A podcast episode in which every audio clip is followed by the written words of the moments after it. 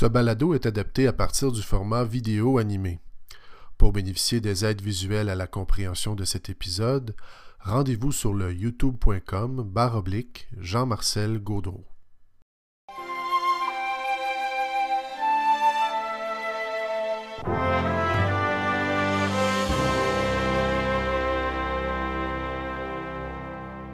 Bonjour chers amis. Dans les cinq capsules vidéo qui ont précédé, j'ai présenté un modèle qui nous permet de comprendre qui nous sommes, d'où nous venons, où nous sommes et où nous allons.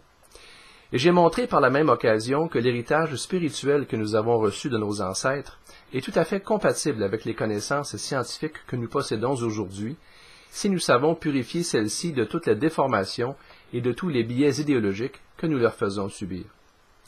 Or, j'aimerais aujourd'hui approfondir avec vous ce modèle en élaborant davantage sur les différentes dimensions de la personne humaine, afin de mieux illustrer l'ordre merveilleux qui règne au sein de la création, et ainsi faire ressortir le cheminement magnifique que nous sommes appelés à vivre pour accomplir notre destinée. Tout d'abord, pour mieux nous situer, dans la première capsule intitulée L'évolutionnisme et ses illusions, nous avons vu que la théorie évolutionniste n'est nullement confirmée par les faits, puisque, après 150 années de recherche, les formes transitionnelles multiples qui auraient dû, selon elle, relier les 8,7 millions d'espèces animales peuplant la Terre, n'ont jamais été découvertes et n'existent manifestement pas. Nous avons donc pu constater que l'hypothèse évolutionniste devrait en toute logique être abandonnée pour que soit cherchée dans un autre registre la causalité de l'existence des formes vivantes, comme devrait normalement le faire tout scientifique rigoureux et soucieux d'accéder à la vérité. Pour répondre à cette exigence, la deuxième capsule, intitulée Au-delà de l'absurdité, la vie, a montré qu'au lieu d'expliquer les origines de la vie à travers une conception mécanistique qui attribue à la matière des propriétés d'organisation et d'édification qu'elle ne peut posséder, il serait plus sensé d'interpréter celle-ci à partir du mode de propagation des systèmes vivants qui se trouvent là, sous nos yeux, et qui nous fournissent en réalité la clé de toute cette énigme. Selon cette optique, présentée dans la troisième capsule intitulée La gestation divine de l'humanité, l'univers dans lequel nous nous trouvons est donc en réalité une majestueuse matrice consacrée à notre formation, dans laquelle nous sommes appelés à vivre une gestation spirituelle et aménagée à partir d'un registre supérieur d'ordre surnaturel vers lequel nous sommes destinés à retourner. Ainsi, tout comme les parents sont à l'origine et au terme de la gestation de leur enfant, Dieu, Alpha et Oméga, est à l'origine et au terme de la gestation de l'humanité, et plus particulièrement du corps mystique que nous sommes tous appelés à former en tant qu'humains en vivant une communion spirituelle. Par la suite, dans la quatrième capsule, intitulée Le paradis terrestre et la chute, j'ai montré de quelle manière la présence du mal et de la souffrance peuvent s'expliquer à travers cette perspective. Enfin, pour compléter ce tour d'horizon, j'ai abordé brièvement dans la cinquième capsule intitulée Le retour de l'humanité prodigue les différentes composantes de la personne humaine, en soulignant que l'être humain est à la fois corps et âme spiritualisés ou chair et esprit.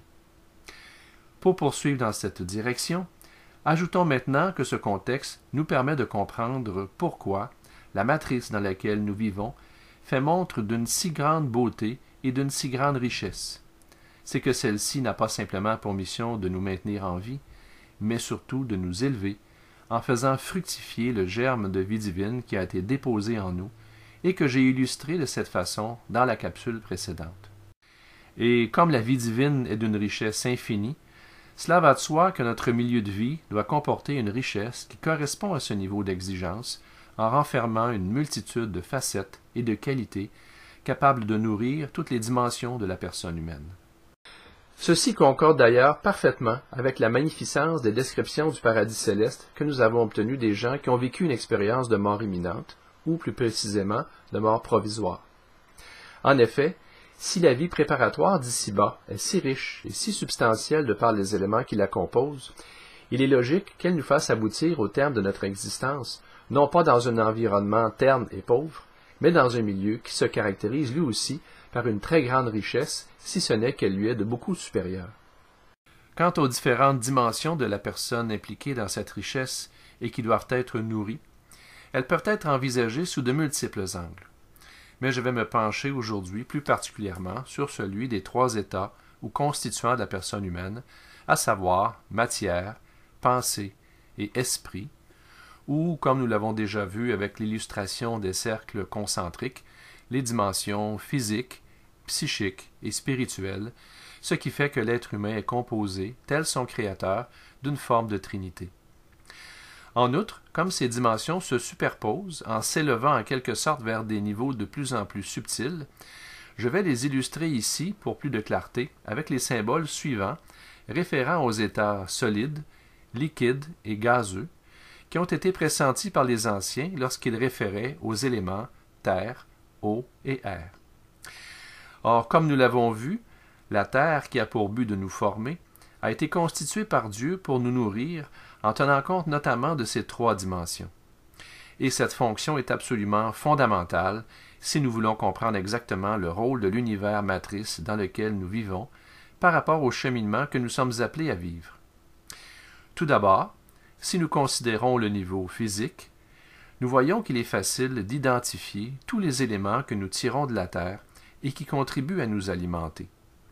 Cependant, si nous portons notre regard sur le plan suivant représenté par la dimension psychique, nous pourrons voir que la matrice qui nous porte renferme également sur un plan supérieur tout un autre registre d'expression qui nous alimente lui aussi à sa manière, même si ceci se produit d'une manière subtile dont nous ne sommes pas toujours conscients. Par exemple, pensons à tous ces minéraux, végétaux et animaux qui, que ce soit par leur forme, leur beauté, leur couleur, leur texture, leur odeur, leur réactivité ou d'autres propriétés, nous transmettent depuis des millénaires toute une variété d'impressions, d'images et d'idées qui nourrissent notre vie intellectuelle et affective. Si nous ouvrons notre esprit, nous verrons qu'il y a là une source véritable de nourriture qui nous alimente constamment. Combien d'artistes ont puisé dans la nature leur source d'inspiration et combien d'inventeurs se sont inspirés d'elle pour produire leurs inventions? Mais la matrice qui nous porte nous procure aussi une nourriture spirituelle. En effet, si nous prenons le temps de nous imprégner de tout ce qu'elle dégage en quittant les œillères réductrices du rationalisme scientifique et en laissant vibrer en nous ce germe essentiel qui vit en profondeur au plus intime de nous-mêmes, un peu comme si nous étions Adam et Ève venant d'être créés et que nous découvrions le paradis terrestre, nous nous apercevrons que cette matrice s'adresse assurément à notre âme, puisqu'elle révèle réellement une présence, celle de notre Créateur, que percevaient instinctivement nos ancêtres, et que saisissent encore aujourd'hui d'une manière très aiguë les êtres qui vivent en intimité avec Dieu. C'est d'ailleurs ce qu'exprimait Jésus à Louisa Picaretta lorsqu'il lui disait que chaque chose créée était prévue pour être un lien d'amour, un canal de grâce entre la majesté suprême et les créatures, soulignant que même la plus petite fleur des champs est un lien d'amour entre la créature et le Créateur. Dans cette ligne de pensée, Jésus lui expliqua même à un certain moment le rôle particulier du soleil en tant que porte-parole permanent de l'être suprême, celui-ci étant muni de lumière et de chaleur, et ayant été disposé entre le ciel et la terre, en position pour tout dominer, tout féconder, tout réchauffer et tout illuminer. Et Jésus ajouta même, toujours en parlant du soleil, Avec son œil lumineux et chercheur, le soleil semble dire à tous, Je suis le prêcheur le plus parfait de l'être divin. Observez-moi et vous reconnaîtrez. Il est la lumière suprême et l'amour infini. Il donne vie à tout, il n'a besoin de rien, personne ne peut le toucher. Regardez-moi bien, et vous le reconnaîtrez. Je suis son ombre, le reflet de sa majesté, et son porte-parole perpétuel. Par ailleurs, si notre milieu de vie n'était vraiment qu'une réalité strictement physique et fonctionnelle, comme certains savants le suggèrent, l'impression qui s'en dégagerait s'apparenterait fort probablement à celle qui émane de ceci. Peut-il vraiment y avoir une hésitation possible?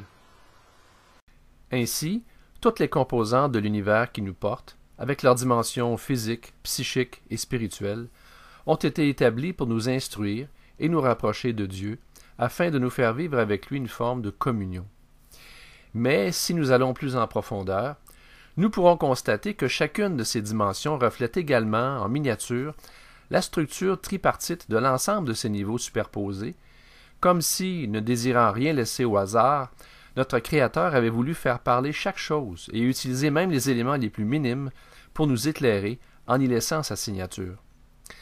Par exemple, la dimension physique de l'être humain comporte, comme sur le plan plus global, trois niveaux de subtilité, soit le solide, le liquide et le gazeux, ou, si l'on veut, le corps correspondant à la charpente de notre organisme, le sang correspondant à son système circulatoire, et l'esprit, représenté par le système nerveux qui gère nos facultés supérieures et qui donne vie à l'ensemble en unifiant le tout. Et cette structure se retrouve également dans notre mode d'alimentation, puisque pour vivre, nous devons absorber de la matière solide, de la matière liquide et de la matière gazeuse à travers l'oxygène que nous respirons. En d'autres termes, c'est comme si la structure matérielle de notre vie animale reflétait symboliquement la structure plus globale de la vie donnée à l'être humain, avec ses divers niveaux de subtilité.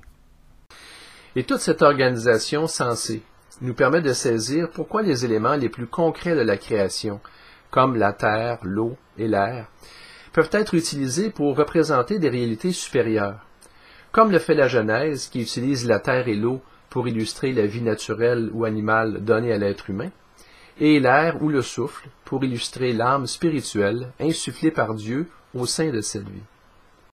Plus précisément, il est dit dans ces lignes Un flot montait de terre et arrosait toute la surface du sol. Alors Yahvé Dieu modela l'homme avec la glaise du sol. Nous retrouvons donc ici l'alliage du solide et du liquide qui illustre la formation de la vie naturelle ou animale de l'être humain. Puis, lorsqu'il est dit, il insuffla dans ses narines une haleine de vie, et l'homme devint un être vivant, nous retrouvons à travers le souffle l'élément aérien qui exprime le don d'une âme spiritualisée, interprétation qui fut d'ailleurs confirmée par les enseignements transmis à Maria Valtorta. De plus, nous pouvons voir que dans ces échelons, les parties solides et fluides correspondent généralement, que ce soit sur le plan physique ou sur le plan plus global, à une forme de vie préparatoire ou fondamentale nécessaire à l'émergence d'une vie supérieure, alors que la partie gazeuse ou subtile représente justement le plan supérieur sur lequel s'exprime la naissance ou l'accession à cette nouvelle forme de vie. Par exemple, au niveau de la vie physique, lorsque le cœur de l'enfant se met à battre dans le sein de sa mère, il reçoit une forme de vie primitive ou matérielle. Cependant, ce n'est que lorsqu'il accède à l'élément air, au moment de sa naissance, et qu'il montre qu'il est capable de respirer, qu'il acquiert la vie d'ordre supérieur à laquelle il est destiné. Et, de la même manière, nous pouvons dire sur le plan global que l'être humain possède au départ une forme de vie primitive qui s'exprime à travers sa vie animale formée par les dimensions physiques et psychiques mais que ce n'est que lorsqu'il naît à la vie surnaturelle, de nature spirituelle, qu'il accède à la vie supérieure pour laquelle il a été créé. C'est ce qui faisait dire à saint Paul, dans sa première lettre aux Corinthiens, que l'on est semé corps psychique ou corps animal, et que l'on ressuscite corps spirituel. Par ailleurs, si nous nous élevons maintenant d'un degré pour examiner la vie psychique de l'être humain, nous pouvons voir que celle-ci se compose également d'une structure tripartite formée de trois niveaux de subtilité, soit le cognitif, ayant trait à l'intelligence et à la connaissance, l'affectif, lié au cœur et aux émotions, et le projectif, relatif au sens, qui, encore une fois, donne vie à ce qui précède en unifiant le tout. Et à leur tour, ces trois dimensions déterminent chez l'être humain l'existence des trois composantes de notre identité, ou de notre vie psychique, soit respectivement l'image de soi, l'estime de soi et le sens de soi. Très brièvement, nous pouvons dire que l'image de soi correspond en quelque sorte au corps ou à la charpente de notre identité, et elle se compose des diverses caractéristiques que nous nous attribuons et qui nous permettent de nous définir. Par exemple, lorsque nous sommes tout petits, celle-ci commence à se former à partir d'éléments très sommaires tels que notre nom, notre sexe, notre âge et quelques traits physiques. Mais, au fur et à mesure que nous mûrissons, cette image de soi s'enrichit de nombreux traits qui concernent nos attitudes, nos limites, nos valeurs et bien d'autres caractéristiques. Quant à l'estime de soi formant le second volet de ce niveau, elle correspond d'une certaine manière au sang ou à la composante fluide de notre identité, et elle se reflète à travers la dimension affective de notre existence qui donne à notre vie psychique sa réactivité et son dynamisme, un peu comme le cœur donne vie au corps en y faisant circuler le sang. Que serions-nous sans nos émotions, si ce n'est que de simples machines biologiques?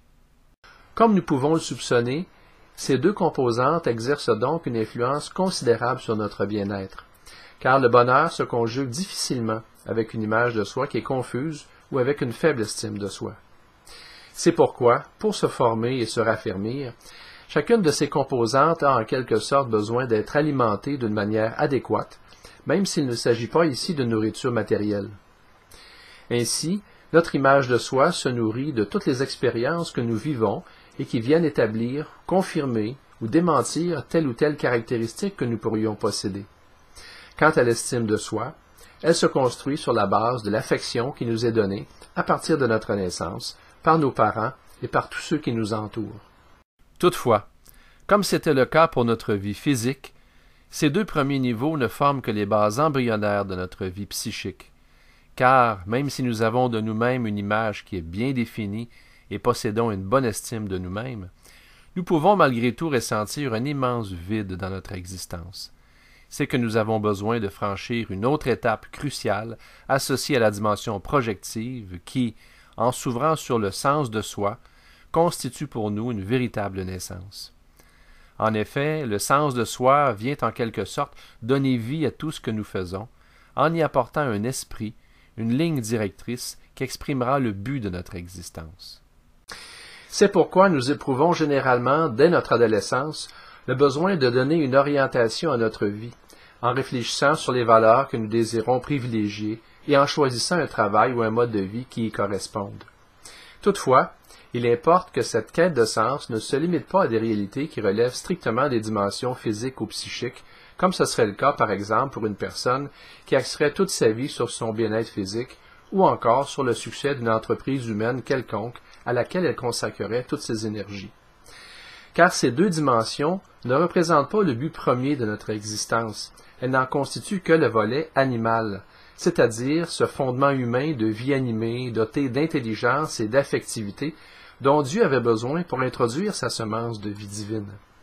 En effet, comme la vie divine possède un caractère éminemment personnel, elle ne pouvait prendre forme à l'intérieur d'une plante ou d'un simple minéral. Nous oublions donc trop souvent que, tout comme l'enveloppe et la chair d'une graine ne sont là que pour protéger, nourrir et faire naître le germe qu'elle contient, la vie physique la vie psychique dont nous sommes pourvus ne sont assurément pas des fins en elles-mêmes. Elles sont plutôt des moyens qui servent à protéger, nourrir et faire naître le germe de vie divine, de nature spirituelle, qui a été mis en nous par notre Créateur.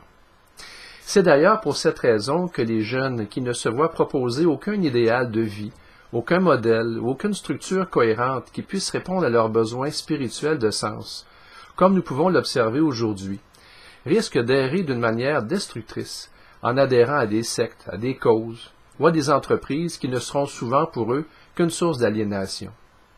Par conséquent, si nous ne voulons pas que notre recherche de sens soit vaine, elle doit s'orienter vers le palier supérieur où se situe notre véritable raison d'être, c'est-à-dire notre naissance à la vie spirituelle.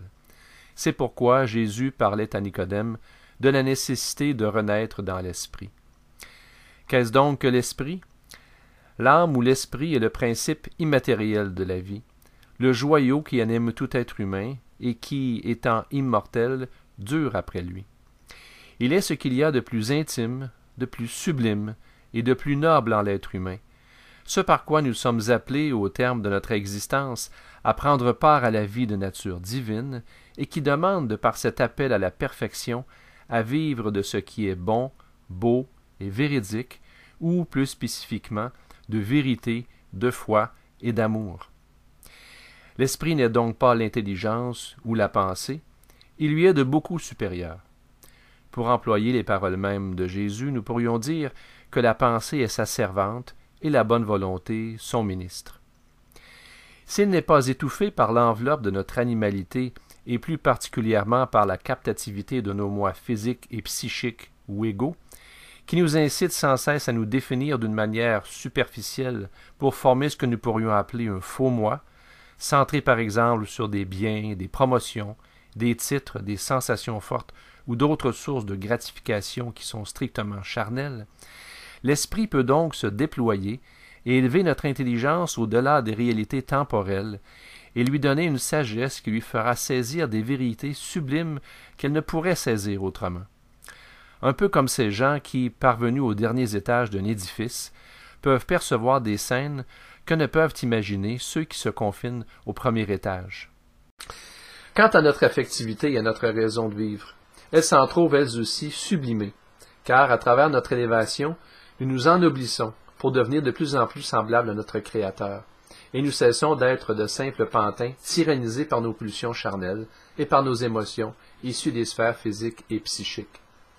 Par conséquent, pour renaître dans l'esprit, il faut absolument spiritualiser tout ce que nous sommes en nous dégageant des bases de l'animalité que je viens de décrire.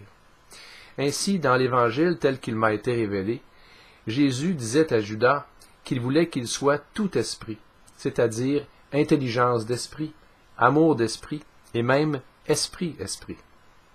C'est pourquoi il faut, comme il l'affirmait, que le grain de blé que nous sommes meure en terre, soit pour que le moi spirituel semé en nous, le vrai moi, puisse naître et donner du fruit en abondance. Ainsi, nous devons prendre conscience que nous ne sommes pas nos biens, nos titres, nos succès, nos rôles, nos émotions et même nos talents. Si vous le désirez, prenez le temps de vous arrêter un instant pour examiner tous ces aspects du faux moi que nous avons déjà vus et constater à quel point ceux-ci sont vains parce qu'ils ne représentent pas ce que vous êtes fondamentalement. Puis prenez conscience de la liberté que vous pouvez acquérir en vous dégageant de cette écorce charnelle pour faire vivre votre moi profond. J'ai connu un père de famille qui a littéralement donné toute sa vie à une grande entreprise très connue, en s'efforçant de gravir progressivement les échelons de sa hiérarchie jusqu'à ce qu'il occupe un poste très important au sein de sa direction. Même sa femme et ses enfants ne juraient que par cette entreprise qui jouait un rôle central dans la vie familiale. Tous s'y référaient constamment, en faisaient la promotion, et même consommaient ses produits tant qu'ils le pouvaient. Pourtant, un jour notre homme prit sa retraite, et quelques années plus tard, il est revenu sur les lieux de son travail.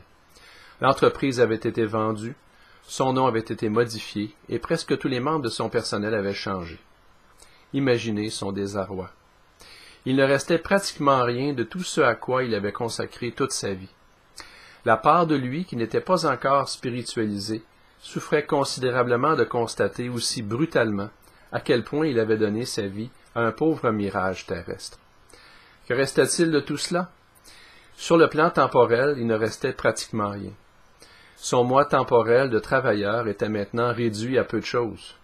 Toutefois, en mode intemporel ou mode d'éternité, demeurait tout ce qui ne pouvait être attaqué par le temps, c'est-à-dire ce que notre homme était devenu à travers le déroulement de sa vie. Par exemple, celui-ci avait été bon et juste avec les employés qui étaient sous ses ordres. Il avouait même candidement que jamais ses employés n'avaient eu crainte de venir se confier à lui ou de lui avouer leurs erreurs, même s'il était un patron. De plus, notre homme avait été fidèle et dévoué envers sa femme et ses enfants. Ainsi, au lieu de se laisser aller à la griserie de la sensualité et du sentimentalisme que lui auraient procuré les opportunités d'autres aventures amoureuses, il était demeuré loyal envers sa compagne. Comme nous le voyons, tous les choix que nous faisons et les gestes que nous posons dans notre univers temporel laissent une marque qui nous construit en tant qu'être intemporel. Et c'est le résultat de cette construction que nous emportons avec nous en éternité lorsque se termine notre existence. Nous ne pouvons emporter ce que nous possédons, mais nous quittons avec ce que nous sommes. C'est pourquoi les gens qui vivent une expérience de mort temporaire racontent souvent à leur retour qu'ils ont vu toute leur vie défiler sous leurs yeux à la vitesse de l'éclair. Dans notre condition temporelle, il est impossible de voir une vie de plusieurs années se dérouler en quelques fractions de secondes. Mais dans le mode intemporel, propre à la dimension spirituelle, la chose est tout à fait possible, puisque tout devient présent. C'est comme si, en mourant, nous faisions nos bagages et emportions sous une forme condensée et spiritualisée tout ce que nous sommes en valeur d'éternité. Et, par ailleurs, cette valeur d'éternité s'exprime fondamentalement à travers notre capacité d'aimer. Car la vie qui nous attend est essentiellement fondée sur l'amour. Par exemple, de tout ce qui s'était passé dans la vie du travailleur dont j'ai parlé, demeurait cette capacité d'aimer librement et gratuitement qu'il avait développée tout au long de son existence à partir du germe de vie divine que son Créateur avait déposé en lui. Somme toute, il ne s'agit donc pas essentiellement de discréditer les éléments temporels ou matériels qui nous entourent, mais de prendre davantage conscience qu'ils ne représentent en réalité que des instruments, des accessoires au moyen desquels nous sommes appelés à faire vivre notre vrai moi, notre moi spirituel qui vit d'amour. C'est pourquoi, pour renaître dans l'esprit et nous préparer à donner du fruit en abondance en vue de ce départ qui marque la fin de notre existence, il ne suffit pas de mourir à notre ego et à toutes ces fausses définitions de nous-mêmes, mais il faut aussi et surtout nourrir le germe de vie divine qui a été mis en nous. De quelle façon? Si notre vie physique et notre vie psychique nous amènent à nous nourrir de la présence d'éléments d'ordre matériel ou intellectuel, de son côté, notre vie spirituelle requiert plutôt que nous nous nourrissions activement de la présence spirituelle et personnelle de Dieu, à l'image duquel nous avons été créés. Dieu qui est Père, Fils et Esprit, le Père étant, selon les propos mêmes de Jésus cités par Maria Valtorta, la pensée, le Fils, le Verbe, et l'Esprit, l'amour. Et pour ce faire, l'être humain a besoin de franchir trois étapes qui correspondent précisément au cheminement qu'ont accompli les apôtres lorsqu'ils ont côtoyé Jésus, soit connaître, croire et aimer. Connaître. Tout d'abord, les apôtres ont appris à mieux connaître Dieu en étant attentifs aux enseignements de Jésus. On dit parfois que la parole de Dieu est une source de vie ou que nous nous nourrissons de la parole de Dieu. Mais le sens de ces expressions peut de prime abord nous sembler quelque peu nébuleux ou mystérieux. Par contre, il devient beaucoup plus compréhensible si nous considérons que, contrairement aux idées courantes, notre vie a véritablement un sens, et que, par conséquent, nous n'avons pas été créés pour errer ici et là, comme des épaves au gré des vents et des marées, mais pour donner à notre existence une direction qui répond aux aspirations fondamentales exprimées en profondeur par notre âme. Or, c'est justement à ce besoin que répondent essentiellement les enseignements de Jésus car il nous donne des lignes directrices qui nous construisent et nous créent en quelque sorte, en nous aidant à mettre de l'ordre à l'intérieur du désordre qui nous habite. De la même manière que Dieu, au commencement de la création, mit par sa parole de l'ordre à l'intérieur du désordre des éléments. C'est pourquoi notre âme ne demande qu'à se nourrir des enseignements divins, car elle perçoit en eux une noblesse qui répond à la noblesse de ses aspirations profondes, un peu comme une plante se sent attirée par la lumière du soleil, parce qu'elle perçoit en elle ce dont elle a besoin pour vivre et se développer. C'est donc avec raison que Jésus affirmait être la voie, la vérité et la vie. D'ailleurs, les résultats le prouvent, car au lieu d'être submergés par les torrents d'angoisse que provoque immanquablement le vide spirituel, les personnes dont l'âme est nourrie de cette voie, de cette vérité et de cette vie ressentent en profondeur un bonheur et une paix qui sont indicibles. Croire. Mais pour que cette vie qui émane des enseignements divins puisse être efficace, il ne suffit pas simplement de connaître Dieu, il faut aussi croire en lui, c'est-à-dire y adhérer de tout notre cœur et de tout notre être, en faisant usage de notre volonté et en étant docile à la grâce divine, comme le fit l'apôtre Pierre lorsqu'il reconnut ouvertement que Jésus était le Fils de Dieu. En effet, la plante qui a besoin de lumière se dirige spontanément vers elle, mais l'être humain, créé à l'image de Dieu et par conséquent doté du libre arbitre, doit, lui, pour se tourner vers Dieu, poser un geste d'adhésion qui implique sa volonté. Et cette adhésion exige que nous nous libérions de la contre-vérité couramment répandue, qui laisse entendre que l'amitié avec Dieu est une source d'humiliation ou d'asservissement. Serions-nous moins sages que les plantes? Si celles-ci se tournent spontanément vers le soleil qui leur est bénéfique, pourquoi, de notre côté, nous détournerions-nous de Dieu et de ses enseignements qui font vivre?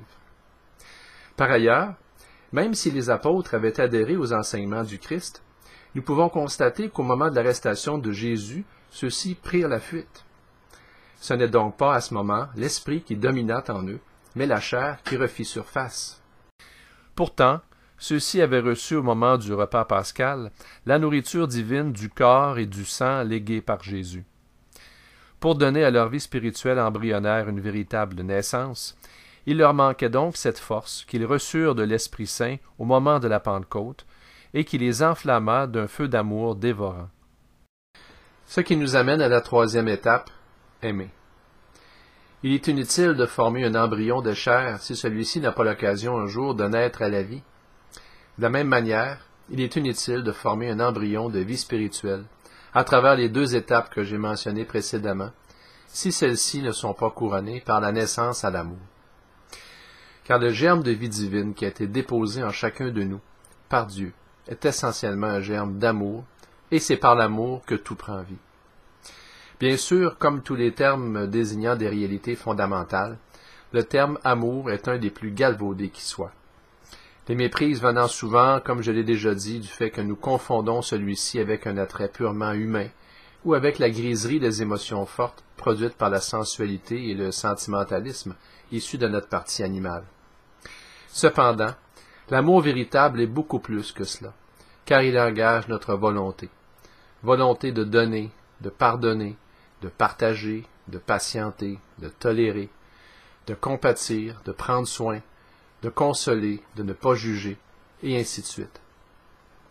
Ainsi l'amour vrai est totalement dégagé des impératifs de notre partie animale, de telle sorte que d'une manière totalement libre et volontaire, il nous permet d'aimer même ceux qui irritent nos sens et blessent notre ego, et ce jusqu'à l'amour de nos ennemis. Comme nous le voyons, il importe donc de spiritualiser en nous l'amour, et cette spiritualisation allant au-delà des sens et du sentiment est d'autant plus nécessaire qu'elle seule pourrait permettre de mettre fin à l'égoïsme et à toutes les formes de dissension qui nous divisent pour que nous formions une véritable communion spirituelle.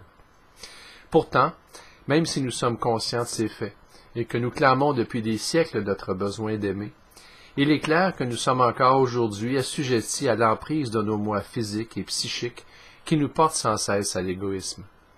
C'est que cette transformation des divers niveaux de l'homme animal en être spirituel ne peut se faire par nos propres moyens. Quel être peut affirmer qu'il s'est construit de lui-même sans aucune aide extérieure? Aucun. C'est donc ici qu'entre en jeu l'élément feu, c'est-à-dire l'action de la grâce divine, qui est la seule à pouvoir nous donner les forces nécessaires à notre élévation. Comme nous l'avons vu au début, celle-ci est représentée au plan physique par le soleil, qui dispense lumière et chaleur en donnant vie à toute la création. Au niveau psychique, elle correspond à l'amour et aux lumières que les parents prodiguent à leurs enfants d'une multitude de façons en vue de les élever, et qu'une psychologie trop simpliste a souvent réduit à un simple facteur de stimulation. Quant au niveau spirituel, cette grâce est concrètement manifestée à travers les langues de feu qui descendirent sur chacun des apôtres au moment de la Pentecôte. Comme nous le voyons, la spiritualisation de l'amour n'est pas liée chez nous à une simple adhésion intellectuelle à l'existence de Dieu, mais elle implique de notre part, étant donné notre libre arbitre, une volonté active d'aimer et une ouverture réelle à la grâce sans laquelle nous ne pouvons y parvenir. C'est pourquoi les apôtres attendaient patiemment la venue de l'Esprit qu'on leur avait promis, en priant avec ferveur.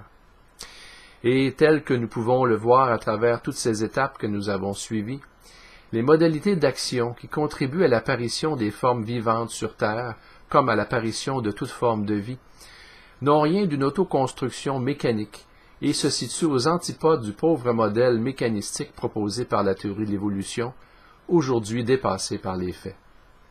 Tout se produit sous forme de germination, ou si l'on veut, Dieu agit par ensemencement. Que ce soit au niveau physique, psychique ou spirituel, que ce soit sur un plan individuel ou collectif, Dieu implante d'abord une forme de vie élémentaire avec un contexte capable de la supporter, puis il féconde celle-ci avec le germe de la vie supérieure qu'il désire instituer. Enfin, il fertilise cette semence en la nourrissant par sa grâce. Et cette grâce, Elle peut se manifester autant sur le plan supérieur par l'action tangible de l'Esprit Saint, que le fait matériellement le soleil en nourrissant toute forme de vie sur terre, ou que le fait le corps d'une mère qui nourrit en son sein le germe de vie qui a été fécondé. Quant à nous, dotés de volonté et du libre arbitre, si nous désirons véritablement aimer, il importe que nous demeurions ouverts à cette grâce de l'Esprit divin et que nous la désirions ardemment, comme les apôtres qui, conscients de leur faiblesse, la demandaient en priant avec ardeur. À bientôt.